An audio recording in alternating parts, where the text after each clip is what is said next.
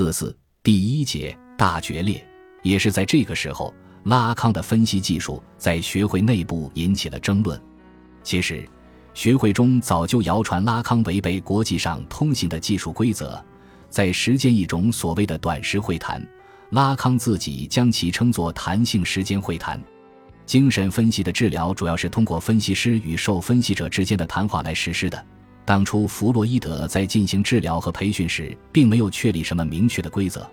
比如他既没有在治疗分析和培训分析之间做出区分，也没有觉得需要给这些分析制定规则。在他那里，会谈时间的长短不是取决于什么规则，而是取决于治疗过程的效果。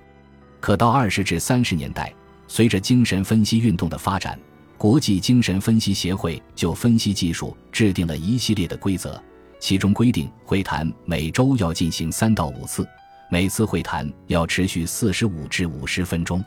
对会谈时间的这一硬性规定，导致了一个现象：每次会谈中，只要时间一到，治疗师就从座椅上起身结束会谈，而不管病人此时是在说话还是处在沉默中。一直以来，人们都在遵循这一时间规则。谁都没有想过结束会谈时的那一打断行为所隐含的负面的治疗意义，更没有想过这一技术本身所隐含的极权主义的危险，因为他丝毫没有考虑到个体性或临床现实的差异。拉康对技术规则的破坏首要的体现在时间的问题上，他时常缩短会谈时间，不遵守规则所要求的会谈次数。在学会的许多人看来。拉康的这种偷工减料，只是为了赚取更多的钱财，是利欲熏心的不良行为，有悖于精神分析家的职业道德。实际上，拉康的违规不只体现为缩短会谈时间，他还随时接待来访者，时常是不用事先约定，这也有悖于常规。他今天也许还耐着性子听分析者说上半天，可第二天可能十五分钟就把他打发了。有时他还在会谈期间做出一些出人意料的动作，发出奇怪的声音，或是做出有力的评论。他甚至会坐在自己的书桌前，一边准备第二天的演讲稿，一边听病人的倾诉。有时他还把会谈放在饭桌上进行。他对病人的婚姻史和家庭情况有特殊的兴趣。他有时会打破治疗师与病人的界限，向病人索要地址和电话号码，甚至要他们给他打零活。后来，他还要求所有的病人都必须出席他的研讨班，在那里继续他的治疗。有时，他还测病人的血压，根本不说这是为什么。反正有关拉康会谈的传闻十分之多。虽然拉康不断辩称自己实践的是弹性时间会谈，可学会内部只是嘲讽地称之为短时会谈，因为在同行的眼里，拉康缩短会谈时间只是为了赚钱。拉康对钱财的确有特别的爱好，再有一点就是，接受拉康的培训分析的人数太多了，人们担心他会利用导师的魅力在学会中拉帮结派，而从未想到去探究一下如此多的学生冲向他的躺椅的动机是什么。对于拉康而言，弹性时间会谈究竟意味着什么？这是一个颇为复杂的问题。拉康自己有过许多的解释。在此可以看一下他在一九五三年的《罗马报告》中的解释，在那里，拉康强调了言语和语言在精神分析经验与技术中的重要作用，指出精神分析治疗的核心并不在于以重申或重建自我的防御力量来治愈主体，相反，乃至会让主体越来越异化，越来越陷入自我的幻觉，无以自拔，而在于透过言语的中介来终结主体的所有确信。使其意识到自身欲望的真理，在这一过程中，弹性时间的运用成为终止主体幻觉的重要手段。因为时间在分析中并非一个可有可无的因素，而是分析进程的一部分，是技术的一部分。用他自己的话说，一个恰当的休止可以赋予主体的话语以意义。这就是会谈的终止。当前的技术将其看作是纯粹由钟表决定的一种中断。因而根本不考虑主体的话语的脉络和以能起到剧斗作用的原因。这种剧斗对于分析师而言具有充沛的干预价值，其目的在于加速结论的时刻的到来。因此，我们必须让会谈的终止摆脱其惯常的框架，使其最有效地用于分析技术的目的。拉康的技术革新乃是对规则的挑战，也是对学会权威的挑战。于是，在纳什特的党徒和拉加什的党徒所投入的战斗中，拉康的短时实践时常成为双方对决的筹码。前者当然不能容忍这种背离国际规范的倾向，而后者则基于其自由主义的学术理念，一定程度地认同拉康的创新。一九五一年，教学委员会要求拉康郑重承诺调整他的技术，回到常规的轨道上来。拉康口头上做出了保证，而实际上依然故我。面对学会内部一致反对的声音。拉康从理论上为自己的弹性时间会谈进行辩解，强调他的技术是一种纯粹的技术，与单纯的治疗技术或培训技术有着完全不同的目标，那就是他要通过弹性时间会谈这种粗暴的干预式移情关系辩证化，以充分激发主体的无意识欲望，让主体认识到自身欲望的真理或真相，走出自我的幻想。业余分析师的资格。奈什特的专权和拉康的短时会谈技术，这些引发冲突的因素纠集在一起，一次又一次在巴黎学会内部挑起事端，并最终把学会引向了分裂。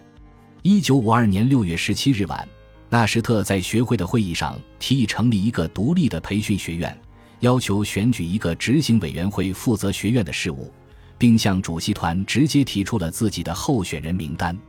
在这个名单中。他自己将出任未来的学院的主任，他的两位学生将分别担任学院的科学秘书和行政秘书。学会的行政委员会以举手表决的方式通过了纳什特的提议，纳什特攫取了从行政权到教学权的一切权利。一九五二年十一月，在学会的行政会议上，纳什特发布了学院的章程、课程计划以及教学大纲。并由他的党徒提议，要求延长纳什特作为学会主席的任期，这引发了众多资深会员，尤其是像波拿巴这样的业余分析师和行政委员会的强烈抗议。拉加什指责纳什特大权独揽，并宣称六月十七日的投票无效。奈什特和他的同党则威胁着要退出学会。被激怒的波拿巴王妃冲到电话前。询问安娜·弗洛伊德国际精神分析协会在分裂事件中是否会承认纳什特及其党徒的资格，可他得到了肯定的答复。几年来一直受内什特排挤的王菲愤怒地称他的对手是一帮流氓。十二月十六日，在学会的扩大会议上，纳什特试图在新的领导班子选举前先投票通过他的学院章程，拉加什拒绝了。以他为核心形成的联盟强迫学院的执行委员会辞职，拉康毛遂自荐成为委员会的临时主任。一九五三年一月，拉康向委员会提议对纳什特的学院章程进行修正补充。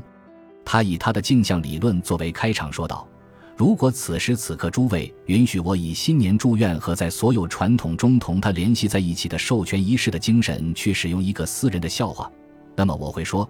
在此，我给我们的成员的碎片的身体提供的是一个镜子装置，在那里，上天保佑，它可以预期到它的统一性。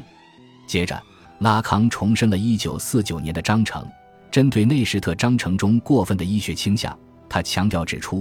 不可把精神分析学简约为神经生物学、医学、教学法、心理学、社会学、人种学、神话学、交流科学、语言学等等。但另一方面，针对业余分析师过分的非医学倾向，他又指出，所有这些学科还是应当包括在精神分析的培训课程中，因为精神分析学应当考虑成为所有这些相关学科的主人。其次，针对纳什特的章程赋予了组织特权，强化了资深会员和普通的驻会会员的等级关系，以及使学会成为了学院的一个附设的倾向。拉康提议把学会和学院区分开来。把学院和教学委员会区分开来，但是，正如鲁迪奈斯科所说的，在此，拉康没有明确权力分离的确切模式。拉康虽然对权力有着强烈的欲望，可他并不是一个出色的统治者和立法者。另外，他还犯了一个错误，没有在学院里授予王妃任何荣誉称号。战后，他一直是学会的名誉主席。要知道。波拿巴对拉康一直没有什么好感，他甚至称拉康是十足的妄想狂。至于拉康，他对这个女人也同样没有好感。由于他的这一疏忽，王菲跟内什特又走到了一起。表决学院章程和选举学会新主席的投票日期被定在一月二十日晚下午。内什特动用自己的外交手腕说服了波拿巴，让他回到了医学倾向的一边，另一边则是拉加什所代表的自由派倾向。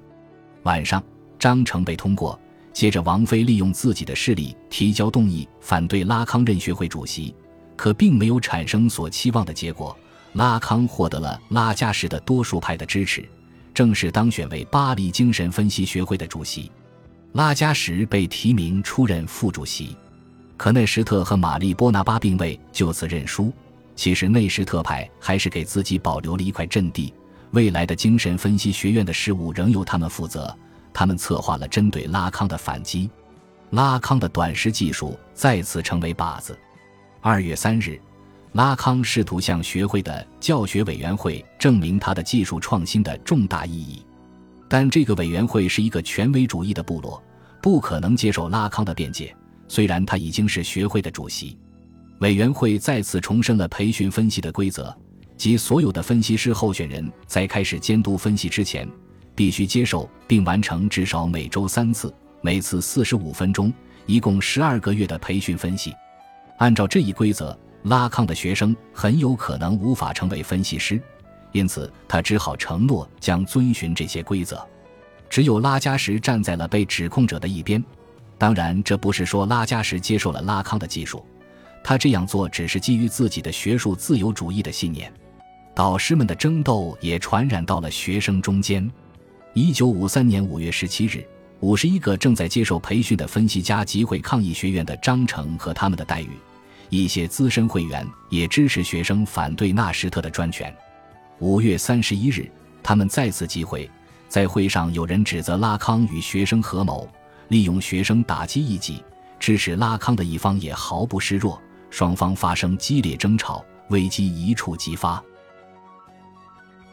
本集播放完毕。感谢您的收听，喜欢请订阅加关注，主页有更多精彩内容。